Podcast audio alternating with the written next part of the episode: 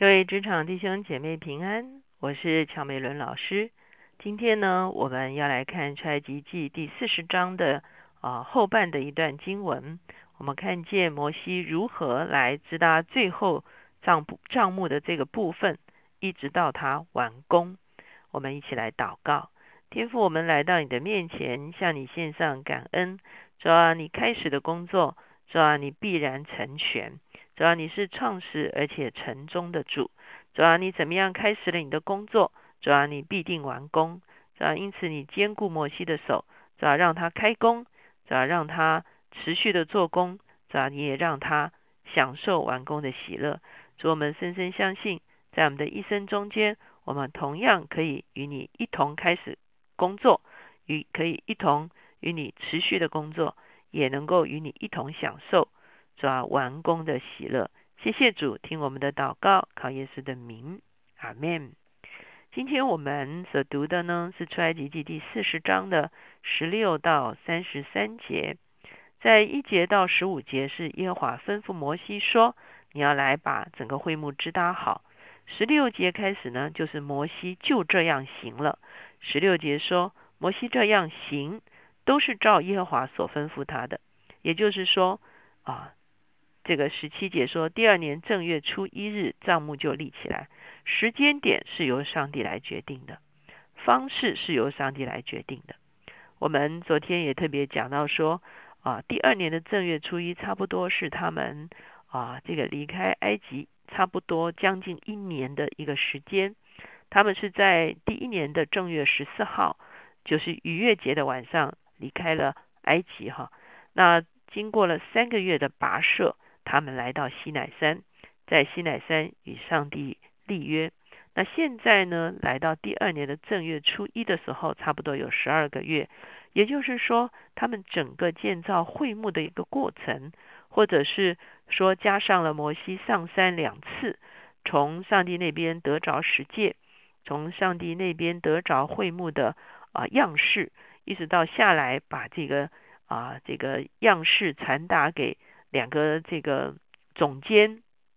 这个比萨列和亚和利亚伯，以至于总监带着啊所有的以色列人来啊施工，一直到完工，整整差不多有九个月的时间哈。扣除前面啊从埃及到西乃山的三个月，差不多后面就九个月的时间，他们完成了这些事情哈。所以到了第二年正月初一的时候，这也是一个我说是上帝选择的一个日子，账目就立起来了。而且怎么立都照着上帝所吩咐的法则来立的。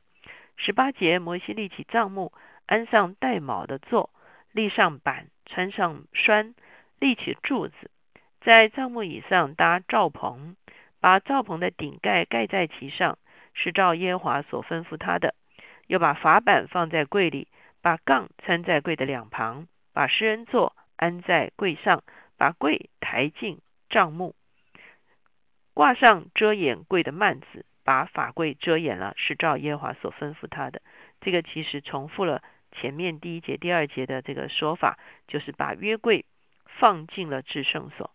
二十二节又把桌子安在会幕内，在帐幕的北边，在幔子内，在桌子上将饼陈设在耶和华面前，是照耶和华所吩咐的。这是陈设饼的桌子，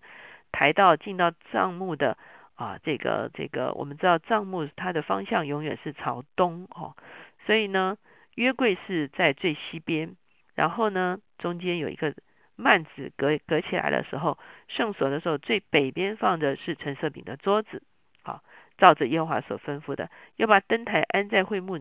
内，会幕内在帐幕的南边与桌子相对，好，所以呢，金灯台是放在南边，好，跟桌子是正对面的。在耶和华面前点灯，是照耶和华所吩咐他的，又把灯也点起来了。把金坛安在会幕内的幔子前，在坛上烧了新香料做的香，是照耶和华所吩咐他的。所以你会看见每一个器物其实都开工了。好，约柜放进去了。啊，橙色饼的桌子放置了橙色饼，灯台灯呢已经点燃了，香坛呢已经烧香了。所以等于说每个器物啊，不但前面讲到说用抹油抹了哈，而且呢，现在等于是启用啊启用了哈，每一个器物都启用了哈。二十八节又挂上帐幕的门帘，在会幕的帐门帐幕门前安设燔祭坛，把燔祭和素祭献在其上，是照耶和华所吩咐的。所以呢，铜祭坛也开工了哈，真正的开始献祭了。把洗濯盆安在会幕和坛的中间，盆中盛水，以便洗濯。摩西和亚伦并亚伦的儿子在盆中洗手洗脚。他们进会幕或就近坛的时候，就都洗濯，是照耶和华所吩咐他的。所以洗濯盆也开始运作了哈。在帐幕和坛的四围立了院围，把院子的门帘挂上哈。所以这个就看见会幕不但完工啊，所有的器物不但就位，不但被高抹了，而且呢还开始运作了哈。每一个器物该点香的点香啊。点灯的点灯，好放置橙色饼的放置橙色饼，洗桌盆里面有水，而铜祭台呢也已经献上了祭物哈，所以等于整个会幕全部啊，不但器物完工，而且器物也开始执行他们的啊这个工作的这个这个应该要做的这个事情了哈。最后一句话在三十三节的最后就说，这样摩西就完了工，啊，摩西就完了工哈。亲爱的弟兄姐妹，很多时候，当我们在我们的工作中间，无论是我们的侍奉，或者是我们在职场的工作，我们常常开工哈，可是呢，不见得能够完工哈。啊，像很多啊非常啊复杂的一些工程呢，好像啊常常会经历到很多的挫折，好像很难完工哈。那可是在这个地方，我们会看见整个会幕的都是照耶和华所吩咐的。所以照耶和华所吩咐的，就都完工，都照着神所要的样式来完工。我不知道在你的人生中间有多少曾经经历完工的喜乐。哈，每当一个施工完成，或者是一个工作完工的时候，啊，很多人要开 party，很多人要啊这个庆功宴哈的时候，其实就是大家来享受那个长期的为这个事情付代价。啊，这个啊，出这个用尽了这个绞尽脑汁啊，用尽了啊这个智慧、精精力、体力啊，一起啊，特别很多时候是要大家啊共同来承担，终于可以一起完成这个事情的时候，那个喜乐是非常大的一个喜乐。我常常提醒弟兄姐妹，在我们的人生中间，如果常常开工却不能完工，其实对我们来说是一个很大的杀伤。为什么呢？因为我们就得不着那个完工的鼓励，得不着那个完工的喜乐。你知道，每一次有一个完工，就会有一个很大的回馈在我们的生命中间，让我们更有勇敢，让我们更有肯定，能够在下一个阶段中间仍然能够完工哈。如果我们的生命中间是持续的不能完工，好像每一个工程都是半途而废的话，其实往往我们也失去了对自己的信心，我们也失去了对事情拿捏的一个准度。如果在我们的生命中间，我们开工，我们就可以完工的话，你知道那个对我们生命来说是一个何等大的鼓励哈！而且呢，我们也会看见我们所完成完成的工作呢，层一层一层的堆叠起来，最后呢，能够有一个总完工。当我们再回头。回顾我们的人生的时候，我们就会看见神在在这一生中间，神在我们的身上完成了他的工作。我们也看见神在我们的身上使用我们，完成他要借着我们所完成的工作。而且我们很可能也是跟许许多多的人共同走完了人生，跟许许多多的人共同完成了一些工程。那个时候，我们的喜乐就会是一个非常大的一个喜乐。